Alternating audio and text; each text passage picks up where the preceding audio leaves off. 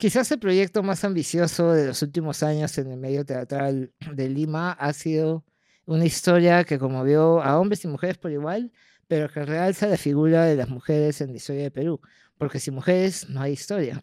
Hoy vamos a tener la oportunidad de hablar con su protagonista. Es la historia de una estudiante de artes escénicas con mucha ilusión y cómo ve las oportunidades y la oportunidad perfecta y el personaje perfecto la escogió ella también. Esto es desmontaje.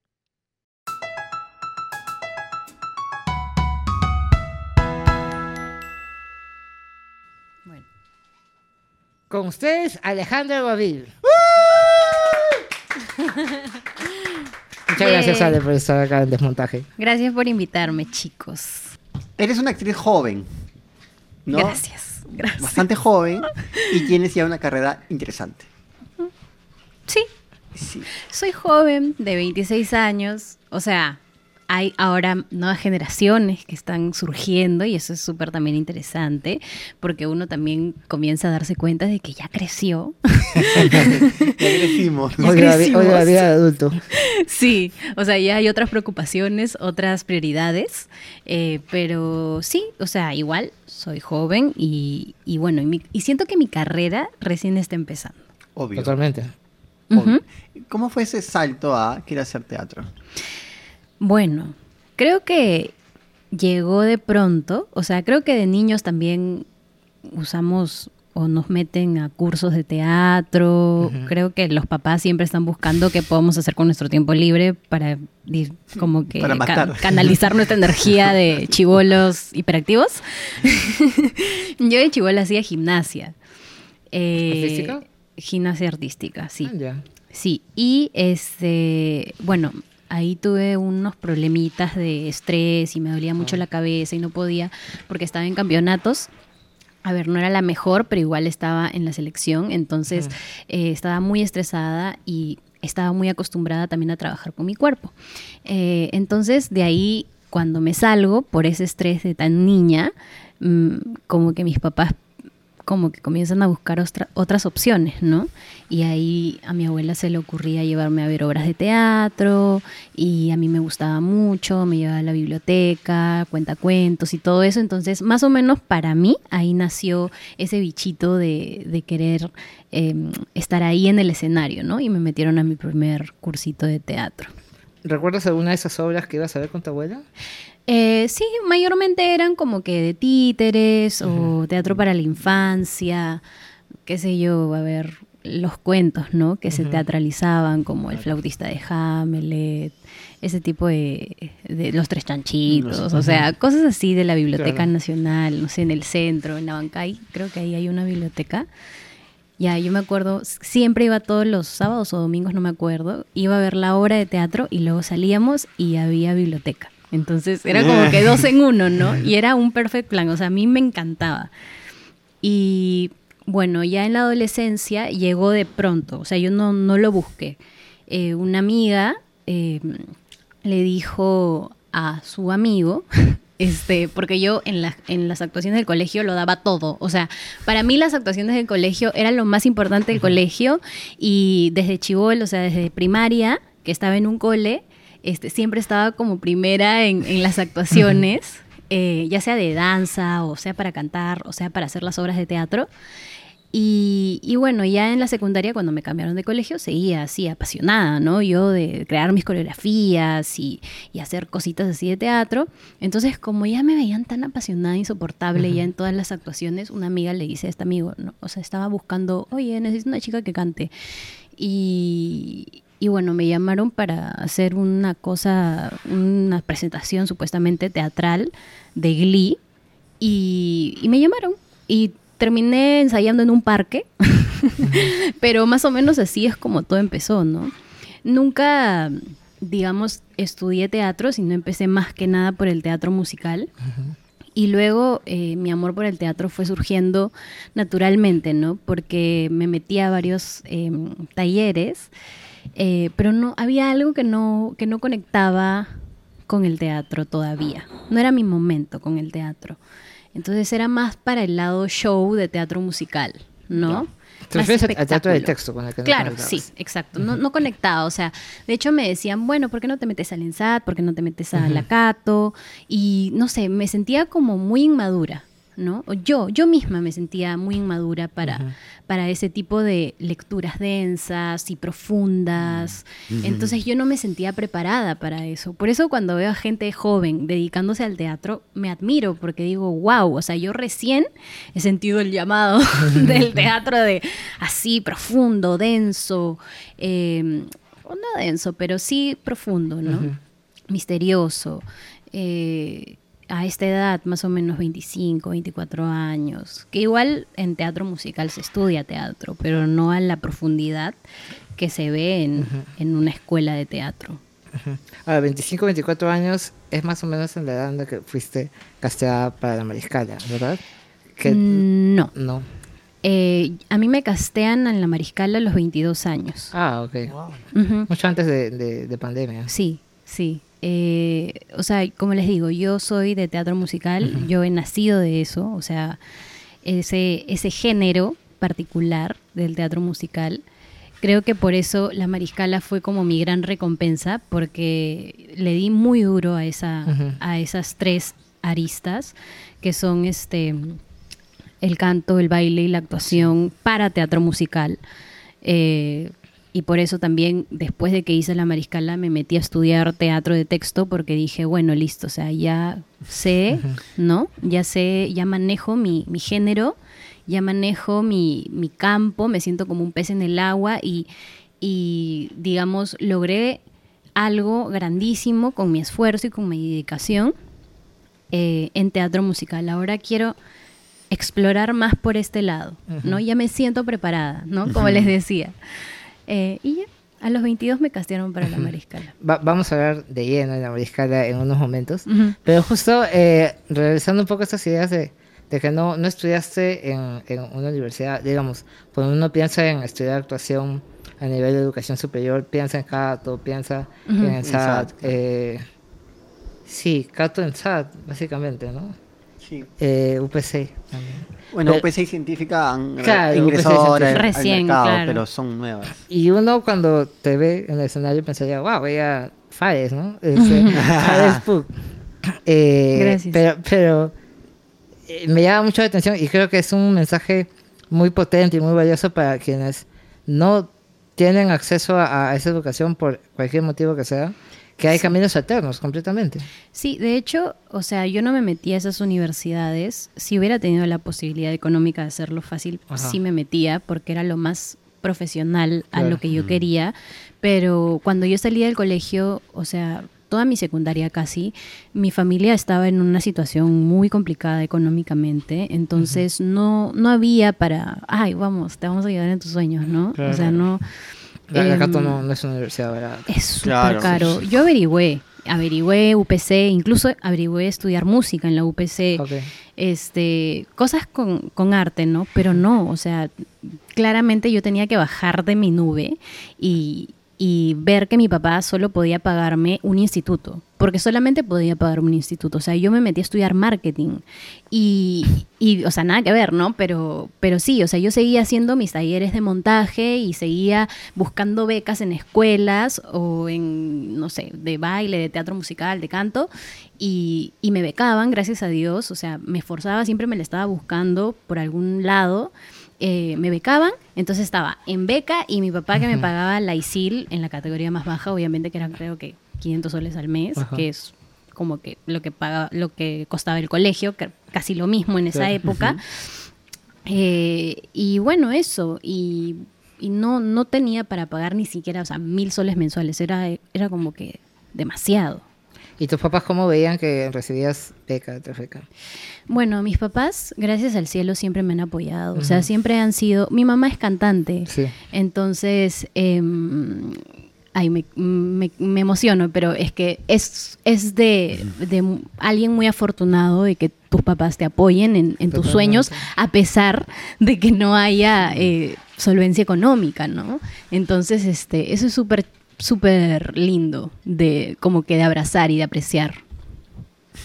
Sí, es algo que, que muchos muchos jóvenes no, no, no tienen ese soporte que es importante que cualquier artista necesita soporte de su familia, de sus amigos. Sí, totalmente. es muy importante, muy, muy importante. Y de beca en beca llega la de Julio Boca, ¿puede ser?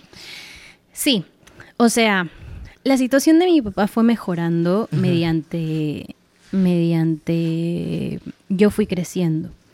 Entonces, em, se dio la oportunidad cuando yo cumplí 18 eh, de viajar al extranjero, o sea, viajar a Estados Unidos. Mm. Em, claro, igual a mí me pareció un poco raro, ¿no? Porque las prioridades de mi papá eran, eran extrañas, ¿no? O sea, es como que podía pagar un viaje así, pero no podía pagar la universidad. ¿Tu papá qué se Entonces, dedica? Es este, es empresario. O sea, tenemos una empresa familiar de joyas. A mí me encantan las joyas aparte. Yo también en algún momento lancé mi, mi emprendimiento de joyas, pero porque me Ah, sí. encanta, o sea, me, me- me- me apasiona también.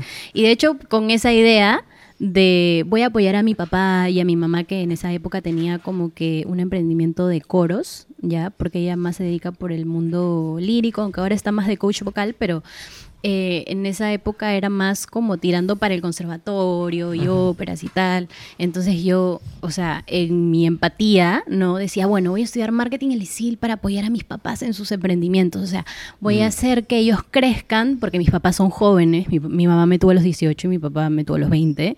Entonces es como que listo, voy a apoyarlo en sus sueños. Y, y en eso conocí, en ese mismo año conocí a mi novio actual.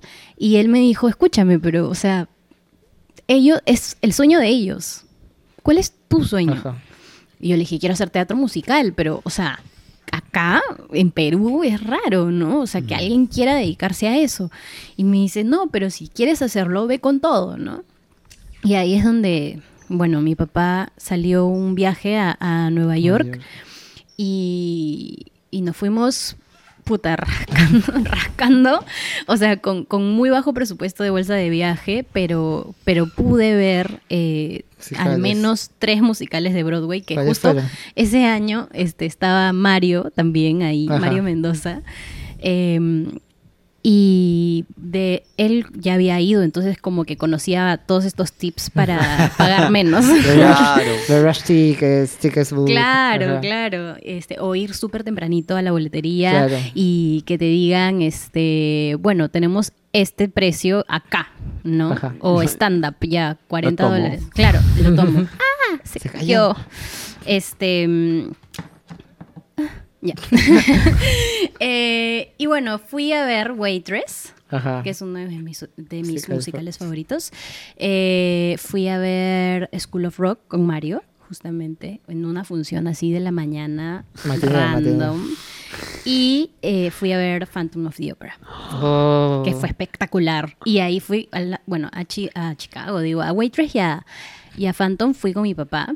Y mi papá no entendía ni papas, pero estaba impactado, o sea, no entendía nada, pero decía, uy, ¿qué? ¿Cómo se cayó el candelabro? ¡Qué increíble! Y yo, pues sí, Tú, es tú escogiste Broadway". lo- los musicales que iban a ver, como dijiste, papá, vamos a ir a ver esto, esto y esto. No es que los elegí, los elegí por así, o sea, Waitress me cerré y dije, Ajá. tengo que ir a ver Waitress, si no voy a ir a ver No Dear Evan. Hansen, Ajá. claro, si no voy a ir a ver Dear Evan Hansen porque están soldados y acaban de ganar el mejor musical, al Tony mejor Ajá. musical, voy a ir a ver Waitress, sí o sí. Y fui a ver Waitress y era mi no negociable. Eh, School of Rock fue porque Mario me dijo, bueno, vamos acá, este, hay esta función y podemos encontrar barato a- en la función de la matiné, ¿no?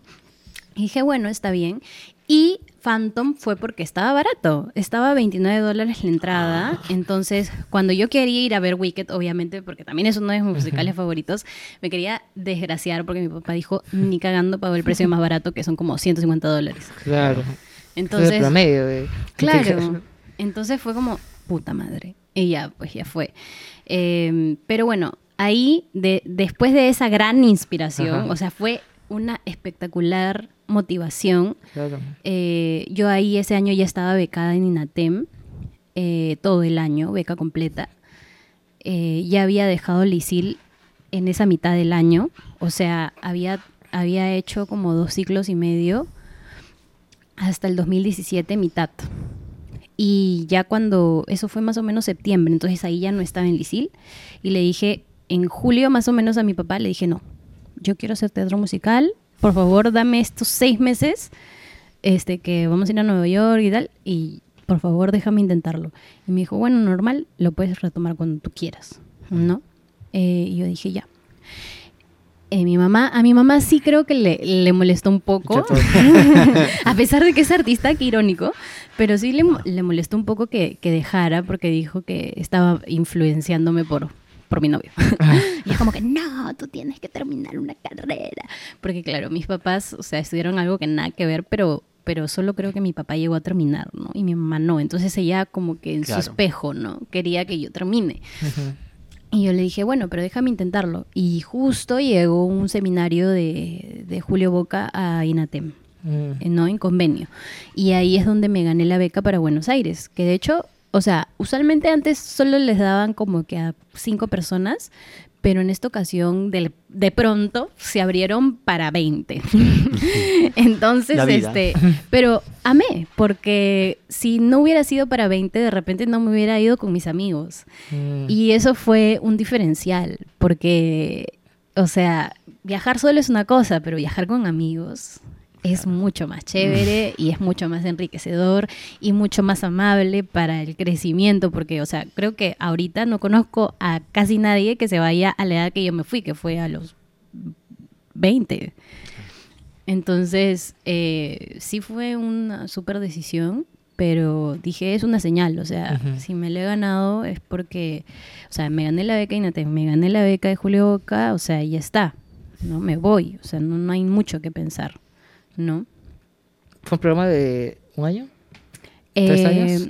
Yo estaba en INATEM todo Eh, 2017 en, en Boca. y convalidé Ah, ok. en. Julio Boca. Ajá. Y me quedé, o sea, terminé el 2019, porque llegamos y, y nos hicieron una nivelación, o sea, como que nos hicieron una- un examen para ver en qué nivel estábamos en canto, en baile y actuación. Eh, fue súper como que impactante, ¿no? Porque es como que nos marcaba una coreo ya tal, eso, a ver, a ver, ¿en qué nivel estás? ¿En ballet en qué? ¿En jazz en qué? O sea, es como que en tap, ¿en qué nivel estás? ¿No? Y así como que nos, nos iban midiendo. Y en teatro musical, en- bueno, teatro musical ya, ¿no? Entonces, también por recomendación de los profes anteriores de acá de Lima. eh, entonces ya así me pusieron en tercer año. O sea, es como que, bueno, listo, ya ustedes, o sea, justo a mis cinco amigos, justamente, nos pusieron a todos en el mismo, en el mismo nivel. Y supongo que es porque teníamos esas ganas de, o sea, teníamos ese fuego interno que no te explicas cómo, pero, pero es como que de repente no te llega la pata a la cabeza, pero tú tienes ese fuego interno de que quieres hacer esto y que quieres esto y que necesitas esto. Y yo creo que también por eso nos, nos pusieron en tercer año de frente, ¿no? Y ya. ¿Y ahí cuánto tiempo estudiaste? Estuve un año y medio. Un año y medio en Boca. Sí, del 2018 al 2019. Y de hecho, o sea, en realidad yo me tuve que ir en 2018, marzo, por ahí. Pero yo no, no quise, como que me quise tomar mi tiempo. Le dije a mi papá, porque la beca la ganamos en octubre más o menos. Y tenía noviembre, diciembre, enero, o sea, ya era como muy pronto. Y para sacar cosas, trámites de DNI, eh, permisos, todo eso, era, o sea, conseguir departamento o un, o un Un lugar en donde, claro, claro. donde quedarnos, era muy complicado. Entonces, justo yo coordiné con una amiga que es la con la que crecimos juntas, que se llama Ángela, en irnos en agosto, julio, julio, julio, julio, para empezar agosto. Entonces, mis amigos Carlo y Julio sí, sí se fueron en, en marzo y recaudaron plata como sea y también la pasaron súper difícil, ¿no? Pero nosotros dijimos, bueno, esto es muy rápido, o sea, nos vamos a tomar un tiempito hasta julio para armar las cosas y llegar bien. Y así fue. O sea, de verdad que eso, ese tiempito, por más de que nos saltamos un poco del tercer año, eh, que sí, eh, si bien obviamente no es lo ideal perder proceso, Obvio. eh, pero tampoco es que estemos en nada, ¿no? Bueno, al menos yo de verdad me sentía muy, muy preparada. Claro que llegué y luego todo se fue a la vez. Porque dije, no sé nada. y me frustré como por un año horrible. Por ese lado sí fue horrible, pero por la vida misma, o sea, de conseguir llegar, tener casa, este, tener ya como que el trámite de mi DNI con fecha, eh, o sea, ya esas cosas que, que son legales, digamos, de mudarse a un país, ya eso estaba más tranquilo que lo artístico, ¿no? Cuando, cuando dices que llegaste y, y sentiste que no sabías nada, ¿era porque el nivel estaba superior al que tú esperabas? Eh, sí, es que yo también a veces soy muy racional. Ajá. Entonces, y los argentinos avanzan muy rápido en general, o sea, van muy rápido ellos. Hablan rápido, eh, tienen chistes súper rápidos, o sea, es como que todo es muy... Sí, por el mate, por el mate. sí. por el mate. Entonces están como que tres pasos más adelante y es un poco difícil, es como que seguirles la, El ritmo. el ritmo. Eh, y eso fue lo que me pasó. O sea, fue como, mm, oh, no entiendo. Explíqueme, por favor. Yo soy un poquito más lenteja y de hecho, o sea, cuando soy alumno, todo el tiempo pregunto y soy la espesa que dice, ya, pero no entiendo. ¿Y cómo es esto? Que no sé qué. Entonces, hasta que entienda y comprenda y, y, pucha, ya lo tenga súper instaurado y nunca me olvido. de verdad. Y estando allá en Argentina tuviste oportunidad de audicionar también, ¿no? Sí, Tuviste una experiencia Sí, eh, sí, tuve una experiencia un poco extraña. complicada. Era sí. para eh, Acquires No, era para Chorus Line. Chorus Line. Ajá. Iban a hacer a. Chorus Line, este, Ricky Pashkus, que es como que ultra mega conocido porque ahora es el director de la IAM, que es el Instituto Artístico de Teatro Musical o algo así. Eh, y antes, o sea, de hecho, la época de Mario, eh, de, de Cari, eh, de Juan Martín Delgado, de toda esa gente que es como que conocida ahorita, eh, Mariano Condolucci, eh, el director era Ricky Pashkus. Entonces, este, nada, es como muy, muy conocido. Y ahí también tuve un gran, un gran aprendizaje, porque me di cuenta de que tampoco es que tienes que ir a audicionar a todo, sino que tienes que saber cuál es tu musical Claro. para audicionar. O sea, hasta eso, ¿no? Qué loco, ¿no? Pero al menos en musicales, no sé si en obras de teatro, todavía no lo he explorado, pero para teatro musical, o sea, si no tienes el nivel de jazz y de ballet al tope, no pretendas quedar en la chorus line. Eh, pero bueno, igual lo mío fue así. Yo tenía una clase de canto, o sea, siempre a la patada, ¿no? Siempre estaba como apurada. Como, como los argentinos. sí, estaba apurada porque tenía clase de canto a las 2 o a las, bueno, por ahí, a las 4. Y eran como, eh, estábamos desde las 10 de la mañana más o menos, y habíamos ido casi todas las personas de mi salón. Promoción. Ajá, y t- también de otros salones más arriba y más abajo, eh, todas con distintos niveles de jazz, pero de alguna manera siempre cuando estudias teatro musical te dicen, ve, audiciona, tienes que ir, ¿no? Y más o menos que te obligan, ¿no? Los maestros como que promedio, pero, eh, o sea, casi todos, ¿no? Pero, o sea, promedio no es como feo, sino como el- todos los profesores en general Ajá. te van a decir, anda a audicionar, ¿no? Es como que su deber decírtelo. Eh, y está bien. Entonces, em, nada, fu- fuimos y, pasamos todos como que un 8 o dos 8 y pasábamos así, tal cual, en el escenario. 5, 6, 7, 8, ya nos habían marcado la coreo. Hasta nos encontramos con profes, con maestros, con gente que ya estaba súper arriba, top, ya conocida. Eh, porque así era un casting masivo que era en el Maipo, me acuerdo. Entonces subías al escenario y tenías que hacer como que un 8. Y ahí Ricky como que veía tu ficha, te decía sí o no. Entonces ya, yo pasé. Tampoco es que lo hice terrible, pero tampoco fue, no sé, ¿me entiendes? No sé, Como que mega wow, bailarina de jazz y ballet, ¿no? Pero tampoco es que me fui de tiempo, que no lo hice bien, ¿no? Normal. Eh, entonces, yo estaba con mi mejor amiga que les digo, Ángela, y llaman a un montón de mis amigas también, ¿no? Que más o menos tienen, tenían mi, mi nivel de jazz. Y dije, oh, qué chévere. Entonces, cuando llega más o menos mi número, no dicen el de ella, que era 221, pero dicen 222, que era el mío. Y era imposible que no nos demos cuenta, porque era 222, o sea, era 222, ¿no? O sea, súper fácil. Y ella lo escuchó, y de hecho yo ni siquiera me emocioné, o sea, yo estaba así, y mi amiga dijo, yo. Yo me quedé así como que, ¿what? Pasé a la siguiente etapa. O sea, no es que quedé, sino es que pasé a la segunda etapa. De la masiva al uno más chiquito, ¿no? Eh, y me dijo, huevona, quédate. Y yo le dije, no, pero tengo clase de canto. No, ya no importa. Y yo, este, yo le digo a la profe, Justificación. este, yo justificación. le digo a la profe que tú has quedado, que esta es una mega oportunidad. Y yo digo, ¿pero estás segura? Sí, sí, quédate, quédate, quédate. Y justo ya un par de amigas más se, se habían quedado también. Entonces, bueno, dije, listo, o sea, ya lo voy a hacer. Tal es solamente volver a hacer lo mismo, de subir al escenario, ahora con grupos más pequeños todos, para ver quién resalta entre, entre los del costado. Entonces así iban cortando cabezas y dije, bueno, listo, me toca como que en el, uno de los últimos grupos. Entonces pasaron todos los 20 grupos antes que yo y cuando entra mi grupo ya fue como que yo no había salido. Entonces subí al escenario ya como para el último grupo y entra una chica así de, de producción y me dice, este, disculpa, eh, ¿cuál es tu número? Que no sé qué. Y yo le dije, hola, disculpa, lo que pasa es que eh, dijeron mi número, pero ahorita en ningún grupo de cinco me han puesto a mí, o sea, se han salteado mi número. Entonces quiero saber si es que salgo con este último grupo o, o qué fue, ¿no? Y me dijo, a ver, dame un ratito. Entonces, este, le dijo a Ricky como que, ¿qué fue? Ricky, acá hay una chica que dice que ha pasado, pero que no le han llamado para hacer su, su grupo de cinco, su ocho de grupo de cinco. Y como que se hablan así entre ellos y luego de nuevo sube la chica y me dice, este, hola, disculpa, eh, este, no, no has quedado seleccionado, o sea, te tenés que retirar ya, o sea, ahora, no, fuera. Y yo, ah, ok, Ok.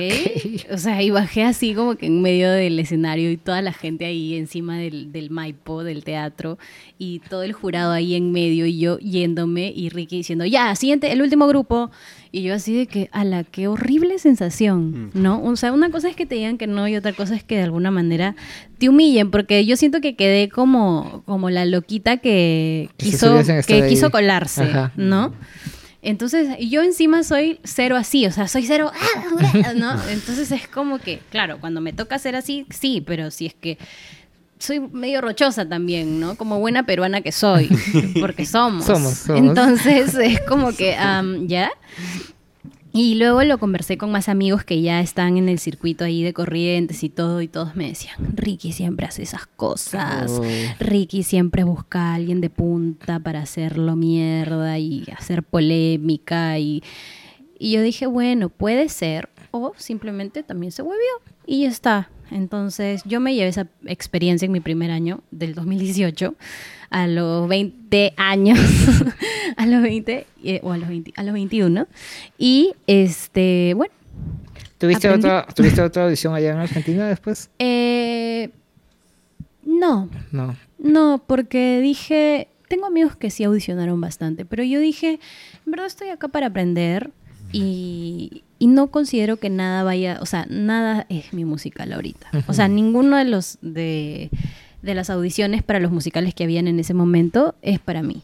O sea, yo no lo siento en mi corazón. Uno más o menos va sintiendo por dónde vibra también lo que uno quiere, ¿no? Entonces, eh, no, no, no, no, no, después de eso no tuve más, más ganas. Y no es por traumada. ¿ah?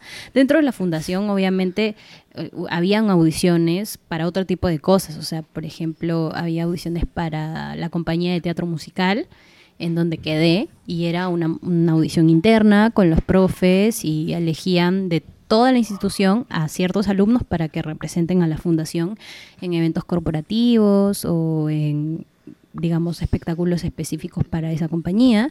Y al final sí quedé, entonces eso fue genial, fue una gran experiencia. Ahora es importante resaltar cómo igual allá es otra otra movida, otro otro circuito y, y otra industria, pero un casting abierto, completamente abierto en el que cualquier persona, argentina, no argentina, puede ir. Sí. Tú has sido bien abierta hablando de la importancia de las audiciones abiertas en, en- en tus redes sociales. Eh, Fun- me funaron, me funaron. ¿Te No, fundaron? No, Ah, mentira, no, mentira. nadie- nadie te puede fundar. Pero, eh, ¿cómo, ¿cómo fue? ¿Ya, ¿Ya habías tenido tu experiencia de audiciones? O, o bueno, esta inaccesibilidad en audiciones en Perú a tu regreso de Argentina? ¿Hubo un choque de, ah, definitivamente aquí no es como Argentina? Sí, definitivamente hubo un choque en todos los niveles. Ajá. Eh, como mujer, como artista. Eh, sí. Y de hecho, o sea, cuando lanzo esto de audiciones abiertas, es, es más que nada como una reflexión o un cuestionamiento, Claro. abrir un debate, ¿no? ¿Por qué no? ¿Qué nos falta para llegar a hacer eso? Porque sí fue una experiencia. Eh, llenar mi formulario, calentar, estar preparada, ¿no? Ir bien maquillada, bien peinada, bien presentable, eh, ¿no? Encontrarme con un montón de gente, tanto maestros como alumnos. Eh, claro, y en esa época, o sea, el año pasado cuando, cuando me hice esta, esta pregunta fue porque fui a un casting abierto. Aquí. Fui al casting de Maestra Vida y, y no le pasé mal. De hecho, me divertí un montón. Pero, o sea, como fue la primera experiencia de, de una audición abierta y ver cómo, se, cómo fue ahí y cómo separaban, este, que no me parece mal, ojo, eh, este, cantantes que bailan y bailarines y quién quiere ser de ensamble destacado, ensamble y así, o sea, como que lo seleccionaban un montón. Y no es que esté mal, simplemente que yo me cuestioné, dije, ah, su, qué diferente. O sea, yo no, no, no me había dado cuenta, porque claro, es importantísimo lo que hizo Maestra Vida de, de hacer las audiciones abiertas, también para que yo me dé cuenta cómo, cómo era, ¿no? Una audición abierta aquí en Perú, cómo es nuestro estilo de hacer audiciones abiertas. Y les aplaudo por hacer eso, porque salieron un montón de talentos que, que los conozco, porque con algunos he trabajado y con algunos los he visto en, en escuelas. Entonces me parece súper genial que lo hayan hecho. Yo no quedé, pero fue ahí mi reaprendizaje de, claro, esto no es un musical para ti. O sea, no es que a mí me vibraba y Claro. decir, wow, sí, este es mi musical. No. Entonces es lo caso porque hay pocas audiciones abiertas. Entonces uno quiere aprovechar la única oportunidad de repente que se encuentra. Pero también hay que ser conscientes de que, oye, realmente tú, con tu perfil que tienes, ¿te ves Claro. realmente ahí? No. Entonces, ¿para qué vas a ir? ¿No? Eh, y eso, tampoco hay que, hay que forzar las cosas, ¿no? A, a mí me da curiosidad, ahora que hablamos de, de castings, ¿cómo fue la mariscala? ¿Cómo así llegaste? Sí, Eh, fue alucinante. te cuento, te cuento. Cuéntales a todos. Pucha, ya mira, fue así. Mi novio estaba en Lima y él me dijo, amor, hay una audición que han llamado a un montón de gente, o sea, era casting cerrado, pero en el Teatro Nacional. Y yo dije, mierda, ala, puta, qué envidia, le dije. O sea, qué envidia porque hay pocas oportunidades así. Y, y qué paja que, que el GTN esté haciendo, que esté Claro, i- incentivando eso. Iba a ser ahí, ¿no? Claro, iba a ser en el. GTN. En realidad iba a ser en el auditorio de los Incas, pero el GTN era, era un proyecto Ajá. GTN del Bicentenario. Entonces no importaba mucho quiénes estén en escena. Entonces sí es importante ese, ese dato de que, de que iba a ser en el GTN, porque al ser en el GTN no pesa más si es que son famosos o no son famosos. Entonces, por eso estaban buscando gente random que haga teatro musical, que cante bien, que al menos pueda seguir una coreografía, tenga presencia escénica para hacer esta ópera pop. Entonces, él fue. Y yo dije, pucha, pipi, pipi. Pero bueno, le decía mucha mierda, que le vaya increíble, que no sé qué. Entonces ya luego él regresó, me contó sí, que me encontré a tal, que me encontré a tal, que me fue así, que me fue hasta. Y yo, ay, mi amor, pucha, ya. Y me dijo, pero no creo que quede porque me voy bien y que no sé qué. Y yo, ya, bueno, no te preocupes, ya habrá otra oportunidad, seguro. Y de pronto, ya para irme, o sea, eso fue antes de mi tesis incluso. Allá, allá en Argentina. Ajá, una semana después, o sea, yo ya había dado mi tesis, ya había tenido mi graduación. Al día siguiente me fui a Tigre con mi papá y nos, subi- nos estábamos subiendo una lancha porque justo él había ido con mi abuela, entonces yo estaba así de lo más chill. Y de pronto me llega un mensaje de Gonzalo Polar y me dice, hola Alejandra, este, eh, tal persona me pasó tu número y te quería decir que Qué estamos buscando a una actriz de tu perfil que cante. Eh, te voy a pasar el material. Dime por favor si estás interesada y si estás disponible el 20 o el 19 de, de diciembre. Y era como, no sé, 17 o 16, 15. Y yo me regresaba el 18, o sea, un día antes. Y yo le dije, fue perfecto. Y lo más locazo es que en el 2018 me acuerdo que me regresé el 23, creo, de diciembre. Pero no sé por qué. ah, Tuve, no sé, mi, mi espíritu, mi alma, o sea, no sé qué me pasó en el 2019 que cuando compré los pasajes y de vuelta de marzo a diciembre, dije, no, ahora me quiero regresar antes de Navidad, porque si no, luego muy pronto, ¿no? Ya el 19 me regreso. Y de pronto, al día siguiente era la audición de la Mariscal, entonces todo cal- calzaba perfecto, ¿no? Yo dije, sí puedo, sí puedo, carajo. Eh, entonces me emocioné y le dije, papá, me ha llamado de un casting que no sé qué es, pero bueno, ¿qué importa? O sea, voy a castear.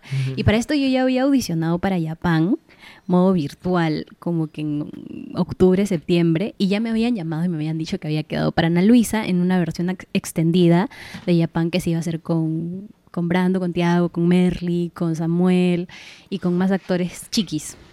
Y yo, que en esa época estaba dentro del, del perfil porque tenía 22 años, era súper menudita y pucha, o sea, se me veía súper chivola. Entonces lo iba a hacer antes de que cumpliera 23, básicamente. Entonces yo dije, bueno, entonces, este, qué chévere si es que quedo, porque tendría dos proyectos llegando a, a Lima. O sea, eso es un gran logro, ¿no? Y bueno, ya, me mandó el material y todo. Eh, el personaje se llamaba Francisca, el musical se llamaba La Mariscala, pero yo no tenía ni fucking idea. Ah, ¿No, ¿No habías hecho la asociación de que era el proyecto de GTN? O, o- No, no, no, no, no. O sea, sí me di- Sí, luego me explicaron. Ajá. No sabía que era proyecto bicentenario, Ah, no sabía que la mariscala se llamaba Francisca. O sea, yo simplemente dije, bueno, será un personaje de la obra. O sea, no sab- ¿me entiendes? Que no tenía relación de. Francisca la mariscala. Entonces yo dije, bueno, es una canción de Francisca, un personaje, eh, dentro de la obra La Mariscala. ¿Cuál era? ¿Inmortal? Eh, Sí, era Inmortal y era Cholos Cholitos. Eh, y me aprendí las dos mientras alistaba mis maletas, mientras viajaba de Lima, de Buenos Aires a Lima. Eh, hice toda mi propuesta escénica, craneé todo mi vestuario, más o menos como me lo imaginaba. Averigüé y Gonzalo también me mandó data y me quedé chueca porque yo dije, es para la protagonista. y pasé de saliva. Bueno, eh, no me puse nerviosa. No me puse nerviosa. Estaba bien motivada porque venía de vivir días maravillosos con mis amigos de allá. Entonces creo que más me importaba como ese dejar Buenos Aires y dejar mis amigos y volver a ver a mi familia. O sea, habían cosas que pesaban más que el casting. Entonces el casting lo tomé como un área de mi vida más. Y, dije, bueno, listo, a disfrutar, a darlo todo. Y bueno, por eso he estudiado, ¿no? O sea, por eso me preparé todos estos años. Eh, así que no importa si no quedo o quedo, la cosa es que ya me llamaron, consideraron mi nombre eh, y bueno, que sea lo que Dios quiera. Entonces, este, nada, el día siguiente de que llegué, fui a audicionar. Y eh, me encontré con una actriz muy conocida y me puse un poco nerviosa. ¿Qué hizo de Flora Tristán, tal vez? No, no, no. No. Era, eh, eran actrices que iban a ser de la Ah, Mariscal, ah, ok, ok. que era una actriz conocida. Y yo estaba como, puta madre. Tengo que competir con ellas. Exacto. Dije, ay, no. Pero luego dije, ya basta, Alejandra, prepárate. Y estaba haciendo mi preparación actoral, ¿no? ¿En dónde fue la, la audición? En GTN. Ah, ok. Eh, y ya, pues entonces dije, bueno, ya no importa, voy a darlo todo, ya tranquila, hice mis respiraciones y entré. Estaba nerviosa, estaba temblando, pero no porque probablemente en el, en el pasado me hubiera puesto nerviosa por quiénes eran las personas que estaban sentadas delante de esa mesa, pero en ese momento estaba nerviosa porque realmente quería hacer y demostrar bien mi trabajo. ¿no? De todo lo que me había preparado es- es- todos estos años. Claro. ¿no? Entonces, nada, mm, sí me bien de letra, ¿no? Pero siempre seguí como muy enfocada en mi objetivo, en mi acción, en interpretar, en entregarles lo mejor de mí. Y, y bueno, cuando terminó la audición, yo vi cara de sorpresa, ¿no? Fue como, ¿de dónde saliste? O sea, así fue, ¿no? Que, que es la razón que muchos tuvimos, creo. Ajá, y, y yo me quedé como, me dio una buena impresión, ¿no? Y yo dije, oye, esto es positivo, dije, ¿no? Eh, y me preguntaron todo, me preguntaron dónde has estudiado, o sea, mis referencias, quiénes han sido mis maestros, eh, cuánta experiencia tengo, o sea, todo eso. Y yo les dije, les respondí todo, y bueno, finalmente me fui. Me fui a mi casa tranquila, contenta, le, le dije a mi familia que, que nada, que estaba contenta porque más allá de si me eligen o no, yo lo había dejado todo y había dado lo mejor de mí y lo más importante y que casi nunca me pasaba era que lo había disfrutado mucho. Y eso es algo que aprecio porque yo siempre me doy con palo o yo siempre me daba con palo. Entonces siempre era muy exigente conmigo misma y era como que no, acá se te veía muy laxa, acá estabas mal, te fue una nota, calaste, que no sé qué. O sea, y es como que se te ve muy fofa, no, te falta más tierra. O sea, es como que todo el tiempo era como chancarme, chancarme, chancarme y, y me frustraba mucho. Pero en esta única ocasión, que era la primera vez que me pasaba, o sea, al menos en vivo, porque en Ana Luisa también me pasó, fue de que lo disfruté tanto y yo dije, oye, qué chévere, ya, qué chucha, ¿no? qué chucha, ya, no importa. O sea, de verdad que si quedo o no, ya al menos vieron lo que soy capaz de hacer y que me llamen para otras cosas. Y a una semana, como que estaba así en mi cama, en mi cuarto, así como que reambientándome a, a mi casa, a Lima, y me llama Gonzalo y me dice que quieren hacerme un callback. Y yo les dije que ya, que no hay ningún problema. Me dieron dos canciones más. Eh, porque me dijeron que no estaban seguros de que si yo que yo pudiera llegar al peso que necesitaba el personaje no entonces me dieron dos canciones del segundo acto para que eh, barajemos las cartas y, y la presidenta.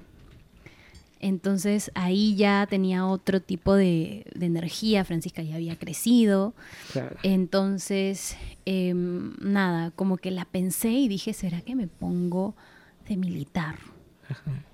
Y luego dije, no, no, no, no, no. Y me puse una pollera. Y al final como que sí medio que me hice la trenza, medio que ahí la, la fui como que yo creando, ¿no? Sin tener idea de, de cómo era, también un poco siguiéndome de las pocas fotos que hay en Google. Y llegué y me encontré también con otro actor súper conocido. y yo estaba como, ¿qué, ¿qué es esto? Y había gente, o sea, habían chicas que también, algunas quedaron, pero yo pensaba que también venían para el callback, porque estaban cantando canciones de Francisca. Y al final era que estaban buscando a las amigas de Francisca, pero yo me puse nerviosa porque escuché gente escuchando, eh, escuché gente cantando de canciones de Francisca y eran personas que yo reconocía su voz y que sabían que eran súper talentosas. Y yo estaba como shaking, así como que... Pero ahí como que me di cuenta de que pasaba algo, porque ellas todas estaban en grupo y salieron todas ellas. Luego entró el actor que les digo, que era para otro personaje, hizo el callback y luego yo entré e hice mi callback. Pero yo pensé encontrarme de repente con gente que iba a ser igual que yo, pero no. Entonces al final solo me hicieron a mí, estas chicas se cruzaron conmigo, me dijeron, ay, ¿qué, qué onda? ¿Qué? Porque, o sea, también se, se, se, se sorprendieron, ¿no? Porque yo estaba como alejada de ellas y tenía que estar con ellas, ¿no? Entonces este, me, hicieron, me hicieron bastantes preguntas después.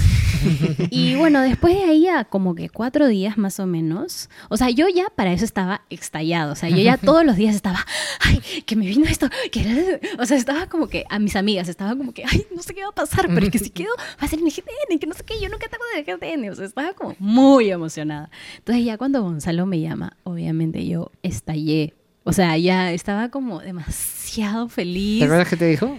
Eh, sí, me dijo, hola Alejandra, soy Gonzalo Polar y, y queríamos decirte que has sido escogida para el papel de Francisca Subiaga la Mariscala. "Ah, ¿qué?".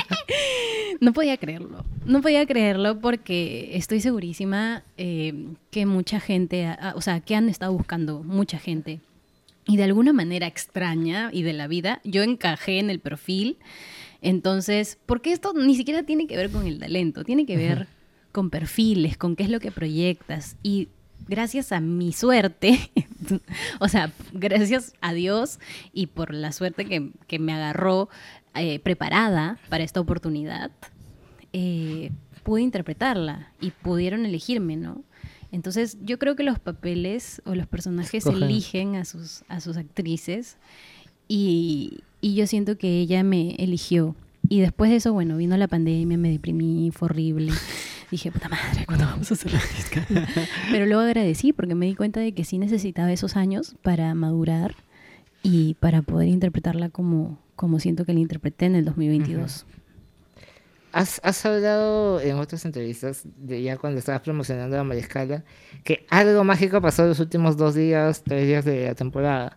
Que contaste algo al cantar Inmortal, de repente, algo de quinto chakra, creo que mencionaste. este, ¿qué, qué, qué, qué hubo ahí? ¿Qué pasó ahí? Yo justo fui a la penúltima función de la Mariscala y, y- y fue mágica. Eh, pero sí, me causa curiosidad, ¿qué, ¿qué es lo que de repente estabas buscando funciones antes, semanas antes? Em, lo que pasa es que siempre habían cositas que como que no terminaban de, de cerrarme. Obviamente que la gente igual lo disfrutaba, ¿no? Y ¿Cuánto Nadie tiempo- se daba cuenta. ¿Cuánto tiempo ensayaron? Eh, Ah, de- bueno. Desde agosto. Desde agosto hasta Noviembre. Hasta noviembre, sí. Más o menos.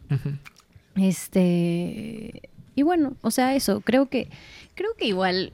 No me pasa solo a mí, estoy segurísima Ajá. que a más actores de repente, no sé si a ti, Sebas, te ha pasado, de que sientes que, que en la última función es como que, ¡ay! ¡Rayos! Ya había encontrado cómo estaba el show en general. O sea, como que así Entendí el tiene que personaje. ser. Sí. O sea, no es que entendí Claro, el claro. personaje, pero. O sea, no sé. Es que fue. Algo. Me ha fue- pasado. Sí, ¿ves? Es que, es que pasa. O sea, yo siento que. No sé, supongo que te pones tanta exigencia o, o no sé, ni siquiera es buscar perfección. No siento que sea la perfección, siento que es como, como un equilibrio de, de lo técnico con lo emocional Ujú. que es un balance así muy, muy difícil de lograr, en donde simplemente ya estás muy presente y lo disfrutas. Entonces ya te olvidas de todo, pero a la vez no, porque estás muy consciente. Entonces estás abierto a todo, o sea, estás abierto en todas las dimensiones, como actriz, como personaje, como humana, como simplemente espíritu, o sea, cuerpo, todo, todo. Estás totalmente abierta a, a entregar todo de ti y, y lanzas ese superpoder, ¿no? Porque es un, es un gran poder en donde tú puedes canali- canalizar esos mensajes, ese mensaje de la obra y em, exponerlo, transmitírselo como un canal de comunicación al público. Claro. Eso. Y ahora Mariscala regresa. Regresa Sí. en noviembre. Y también regresa Agua, ¿verdad? Sí. ¿Vas a, vas a estar en Agua? No sé. Oh. Tan, tan, tan. No sé todavía, pero, pero sí, estamos ahí en conversaciones. Y me encantaría, o sea, me encantaría. Es una, es una obra que le tengo mucho cariño y siento que es una historia que se tiene que contar muchas veces más. Es una gran obra, la música es bellísima, es muy necesaria también. O sea, el mensaje que tiene Agua es, es muy potente y es para llorar. Entonces, también es como un entrenamiento bien emocional en donde es, es- tiene que ser técnico porque si no también te vas para el, para el otro lado, ¿no? Que no es lo ideal. Eh, pero sí, ahí, ahí estamos viendo, me encantaría, pero bueno, vamos a ver. Vamos a ver. A, a mí me da curiosidad, después de este gran proyecto, ¿no? La Mariscala, ¿no? Es un proyecto bicentenario, ¿no? Entonces, acaba el proceso, digamos, de creación, de temporada. ¿Y qué sigue después, no? Después de un gran mega proyecto, ¿cómo es enfrentarse a, tengo que volver como a la rutina de, del panorama teatral limeño, que es difícil y es incierto Sí. además? Entonces, ¿cómo es ese proceso? ¿Cómo lo llevaste? ¿Cómo lo llevas? ¿Cómo lo estás trabajando? Ah, su, ¿qué tal pregunta? ah? Mm, pero buena, buena porque es que sí, todavía estoy descubriendo. Eh, cada vez voy mejorando igual, aprender a cómo tirar mis fichas. Pero sí, o sea, de hecho la Mariscala fue, como les digo, desde finales del 2019. prácticamente inicios del 2020. Entonces, el sí me lo dijeron en 2020 y se acabó en diciembre del 2022. Entonces son dos años de estar obsesionada con Francisca, con la obra, eh, estar abrumada también porque era la primera vez que salía la luz, o sea, es, como es una obra inédita, nadie tenía idea de cómo iba a ser, entonces había mucha presión sobre mí y, y obviamente sí lo disfruté, pero también tuve mucha, mucha responsabilidad sobre mis, sobre mis hombros. Entonces, que cuando terminó, quise soltar todo eso Em, y claro, o sea, es como un proceso de muerte, ¿no? Termina el proyecto y tienes como que tu, tus días ahí, te los tomas. Em, y bueno, salió, salieron proyectos lindos, algunos se dieron, algunos no. Me lancé a, como maestra de teatro musical, que era algo que sola, al menos nunca me había atrevido. Y fue lindo, porque me di cuenta de que tengo una manera muy especial de conectarme con mis alumnos y de motivarlos a sus sueños y que no se rindan. Y un poco que ahí encontré también mi propósito de vida, porque dije, claro, o sea, en la Mariscala no fue como un proyecto cualquiera. Había gente, niñas, este, adultas, adolescentes, que se me acercaban llorando abrazarme y decirme gracias, o chicas jóvenes que me decían dónde puedo estudiar, quiero estudiar donde tú estudiaste. Em, entonces, de alguna manera, tener mis alumnos eh, fue como motivarlos a, a, que sigan sus sueños, a que no se rindan, a que realmente se arriesguen. Y bueno, en cuanto a lo, eso es por el lado maestra, pero como el lado actriz, que es súper difícil, salieron castings que no se dieron porque tampoco, o sea, en algunos obviamente sí quería quedar, en otros no. De hecho, el año pasado quedé en, en el más importante que fue para mí, que fue para Querido Evan, que se iba a hacer eh, en Preludio me llamaron, quedé como un personaje y eso para mí fue un gran logro porque dije, claro, no quedé en estos otros proyectos, pero quedé en este gigante y en Preludio, o sea, que está desde el 1997 con Denise y, qué lindo, o sea, qué, qué, gran logro para mí. Pero bueno, no, no se logró eh, estrenarlo em, y las cosas pasan por algo, ¿no? Yo creo que después de eso tuve un breakdown eh, un nuevo proceso de muerte de toda esa primera mitad del año en donde estaba intentándolo, intentándolo, intentándolo y también soltando el hecho de ser maestra, ¿no? Era como que, no, pero yo no quiero ser maestra, que yo quiero ser actriz. Entonces, este, bueno, estaba así, ¿no? En esas, en esas búsquedas y bueno, finalmente me mudé y dije, me tengo que poner en riesgo. O sea, yo tengo que, que ponerme en un en un espacio inestable para yo buscar como sea mi estabilidad. Y eso fue lo que hice, me mudé y de la manera más increíble porque eh, fue como que tomé la decisión y al día siguiente apareció el departamento de mis sueños, o sea, todo lo que quería en ese departamento lo estaba y me lo dieron súper rápido y también, o sea, el, corredor me, me investigó y me dijo, este, he investigado tu nombre y sale en Google y que has actuado en La Mariscala con este, Gisela Ponce de León y Gonzalo Torres, que no sé qué, y me lo dieron al toque. Y fue como que, qué increíble, y la dueña también, o sea, es como que, ay, wow, qué increíble, que, ¿no? Entonces dije, ala, qué lindo que un proyecto me siga abriendo puertas de alguna manera, ¿no? Entonces dije, bueno, tomen una decisión correcta. Y ahí vinieron como dos o tres meses más de oscuridad y desesperación de no saber qué hacer. Yo vivía de mis ahorros, básicamente. Em, y cuando se acabaron los ahorros, este, comencé a trabajar. Me comenzaron a salir proyectos muy, muy, em, como, no sé, alineados con lo que yo quería, que era la educación, que era la motivación. Eh, clases de teatro, ¿no? Igual yo todo el 2023 estudié en Arangua, me, metí a Arangua, eh, volví a ser estudiante en el 2023 una vez terminado la Mariscala. Eso fue una gran motivación también.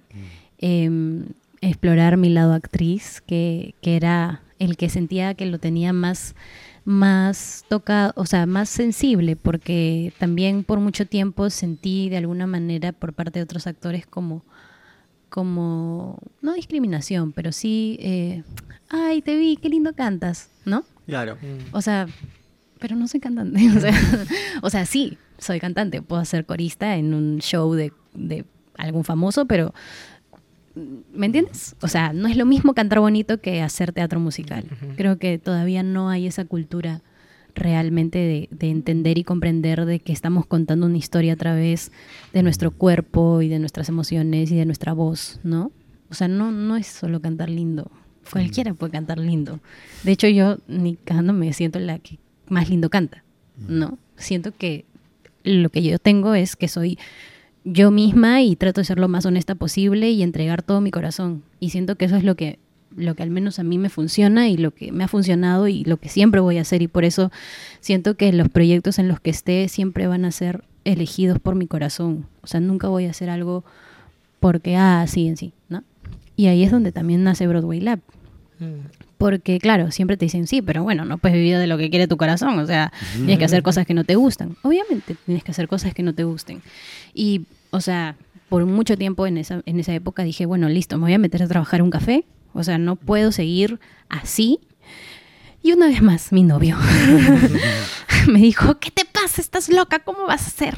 ¿Cómo vas a trabajar en un café si tú eres súper talentosa, tienes estas cualidades, tal, tal, tal? Y siempre me motivan, ¿no? Entonces, este, no sé qué pasó, que le dije, oye, nunca hemos trabajado juntos, ¿no? Y antes él tenía una empresa de talleres montaje, teatro musical, en donde salieron muchos talentos. Y mucha de la gente que trabaja hoy en día profesionalmente ha empezado ahí. Y yo le dije, oye, o sea, con la inspiración de él, le dije, bueno, hagamos esto, o sea, unamos fuerzas.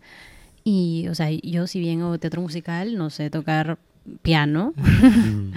Entonces, este, tú sí, puedes hacer calentamientos, él está como muy metido con el entrenamiento vocal. Y dije, Lynn, hagamos algo, ¿no? Trabajemos juntos y, y también paguemos cosas así de la casa con eso. Y así fue. Entonces lanzamos nuestro, nuestro primer laboratorio a finales de año, en noviembre, eh, que es Broadway Lab. Y, y bueno, o sea, fue muy difícil llenarlo, solo lo llenamos con nueve personas, eh, que se llenó literalmente el mismo día, porque solo teníamos tres personas y de pronto ese mismo día se metieron seis más. Entonces, nada, eh, fue lo caso porque cuando terminó ese taller los chicos estaban tan contentos, tan motivados, tan conectados y, y ahí dije, bueno, hay que seguir haciéndolo. O sea, porque el resultado ha sido súper positivo. Y más que nada fue, aparte de que por una necesidad obviamente de económica, eh, también porque quería hacer algo que realmente disfruto, que es, como les digo, mi propósito, ¿no? O sea, conectar con gente que vibre igual que yo y, y pueda motivarse, que pueda seguir entrenando sobre todo, porque no hay espacios en donde gente que ya está en cierto nivel entrene. Entonces, si hay para actores eso, ¿por qué para la gente de teatro musical no? Y yo siento que nos lo merecemos. O sea, si queremos seguir haciendo esto, nos lo merecemos y, y seguro van a seguir saliendo más proyectos, ¿no? Entonces, por eso nació Broadway Lab y, y nos está yendo muy bien este verano con los chicos, estamos muy contentos. Eh, de verdad que hay gente muy talentosa, para mí hay muchas estrellas, mucha gente que, que tiene ganas de hacerlo y, y eso es lo que yo quiero, ¿no? No quiero que se rindan, porque si se rinden esto va a morir, este género va a morir. O sea, poco a poco ya se ha estado apagando, entonces de alguna manera siento que, que hay que revivirlo a través de las personas, ¿no?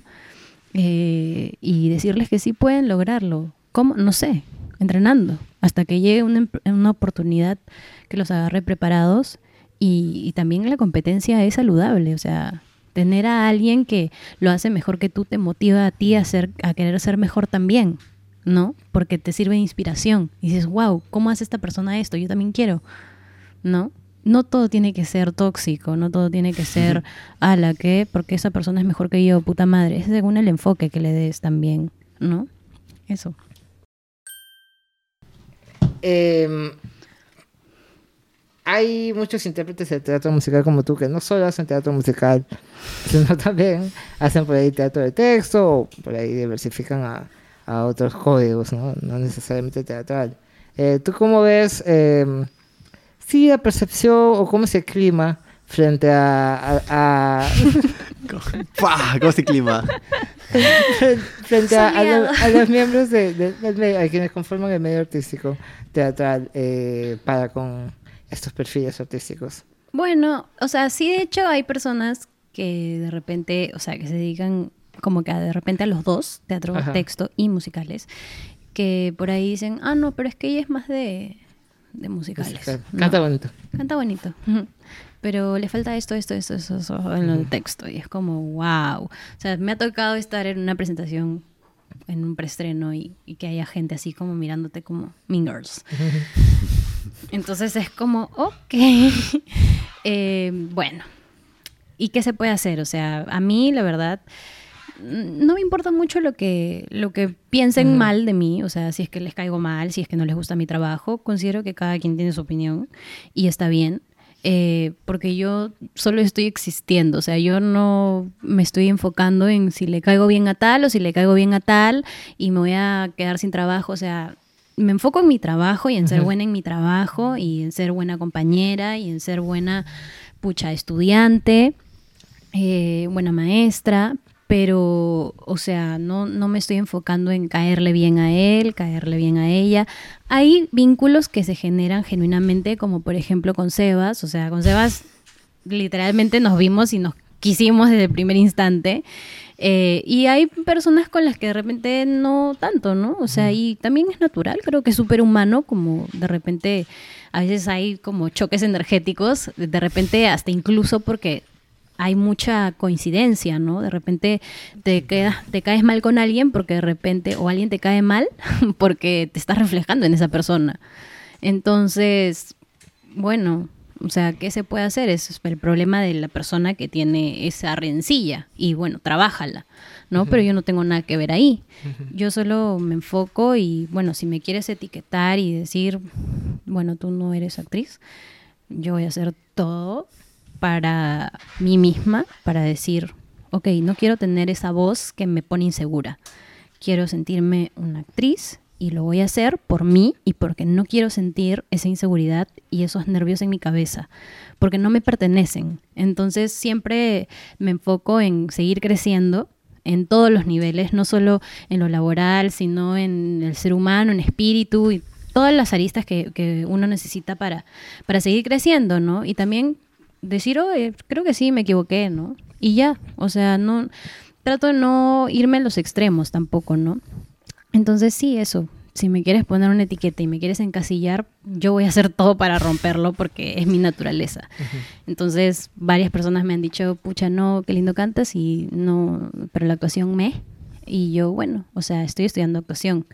Y Ya, y si te gusta y no te gusta, bueno, pero yo me siento ahorita, en este momento de mi vida, con el teatro de texto, me siento muy cómoda y es algo que yo no sentía antes porque tenía estas voces inseguras que me, que me generaban inseguridad y me di cuenta que no me pertenecían y, y tampoco es que odie a esas personas, pero sí trato de mantener una distancia con ciertas personalidades, pero no porque me caigan mal, sino porque simplemente no, no quiero de repente, mm, no sé, un, un mal entendido o de repente unas malas miradas, o sea, esas cosas ya son de colegio, o sea, no, no, no quiero volver a pasarlas. Entonces, si vibramos lindo, increíble. Y si no vibramos lindo, bueno, listo, adiós. Y si tenemos que trabajar juntos, bravazo. O sea, no, no, hay- no pasa nada. Incluso hasta se puede mejorar un, un vínculo de esa forma, trabajando, porque finalmente el teatro es colectivo. Mencionabas eh, todo esto, todas estas experiencias que hemos hablado hoy, eh, cómo te hacen crecer personalmente, mentalmente, espiritualmente. Eh, en el programa anterior conversábamos con Paloma Reyes de Sá sobre la relación entre eh, un poco la- el acompañamiento psicológico, la psicología con el clown, cómo ambos de alguna forma tratan de convertirte en una mejor persona, de- debatible lo que puede significar eso, pero al final cada uno tiene su propia respuesta, me refiero, ¿no? O sea, Claro. em, eh, ¿Tú, tú llevas, llevas eh, acompañamiento psicológico? Sí, de hecho tuve una, un acompañamiento psicológico hasta hace poco. ¿no? Eh, luego sentí algo en mi corazón que me dijo, creo que ya no lo necesitas y estoy muy bien. O sea, ahorita no, no siento un necesario un acompañamiento psicológico, creo que es necesario, Claro. pero al menos para mí, en mi experiencia como Alejandra, que creo que cada uno necesita Claro. algo diferente, así como cada persona necesita como su propio calentamiento actoral o vocal, cada uno también necesita según lo que lo que vaya viendo, Claro, ¿no? Entonces yo siento distinta. que a mí la psicóloga me ayudó a tomar grandes decisiones, como mudarme, por ejemplo, y a entender muchas otras cosas, pero si te das cuenta también la psicología es en ese plano, ¿no? Mental. Y emocional. Entonces, em, yo sentí en determinado momento que ya me sentía bien y después de que lo he dejado sigo bien y sigo creciendo y sigo sintiendo bien conmigo misma. Y también un poco yo también sé qué es lo que necesito, ¿no? O sea, estaba muy triste porque no sentía una conexión con mi cuerpo, ahora la siento.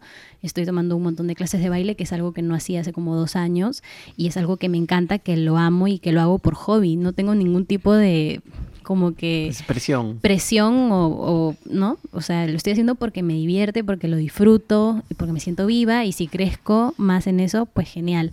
Antes me metía mucha presión como que con eso, de hecho ahora vengo a una clase de jazz, entonces este, pero no, no me estoy presionando como antes, sino que ya lo estoy tomando por el lado más divertido y de disfrutar.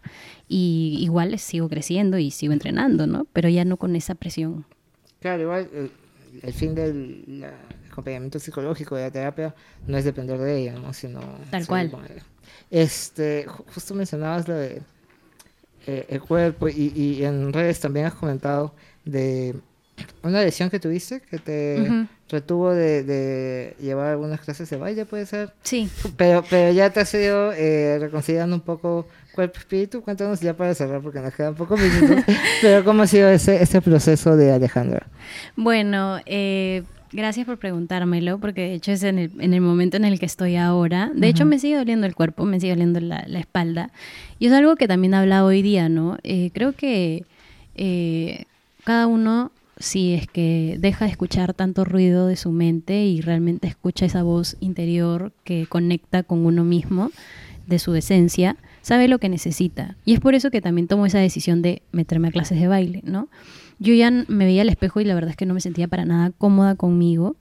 Eh, de hecho, ahorita trato de ser mucho más amable eh, con las cosas que me digo a mí misma, pero creo que tiene mucho que ver eh, la relación que tienes contigo mismo, empezando desde el plano físico, como tu cuerpo, para poder entender otras cosas, ¿no?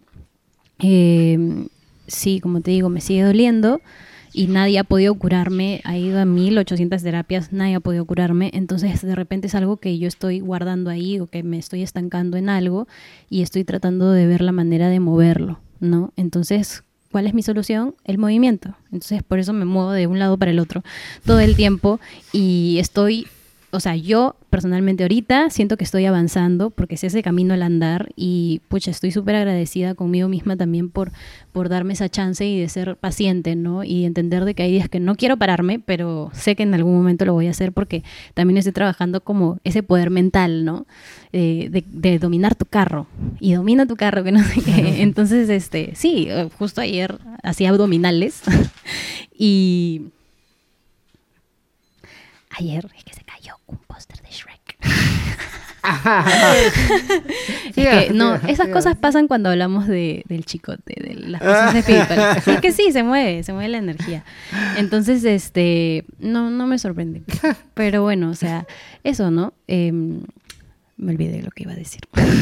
Estabas haciendo abdominales. Ah, estaba haciendo abdominales y me di cuenta de que puedo dominar mi capacidad de hacer cosas. O sea, mi mente, o sea, mi cuerpo ya no quería hacer abdominales. Ya no quería. O sea, simplemente estaba demasiado cansada, temblando, pero yo le decía a mi mente, sí puedes, sí puedes, sí puedes, sí puedes, sí puedes. Y entendí eso de los coaches, ¿no? Entonces dije, man, ya. Entonces soy fuerte. Soy fuerte y puedo lograr lo que me propongo si voy enfocada y avanzo enfocada. Entonces en eso estoy. Entonces estoy súper, súper agradecida y contenta por las cosas como se han dado y también estoy súper agradecida de que no solo tengo a la Mariscala, que la amo tanto, sino también tengo otros proyectos que me entusiasman igual que la Mariscala. Muchas gracias Alejandra por acompañarnos el día de hoy en Desmontaje. Cortamos. Gracias.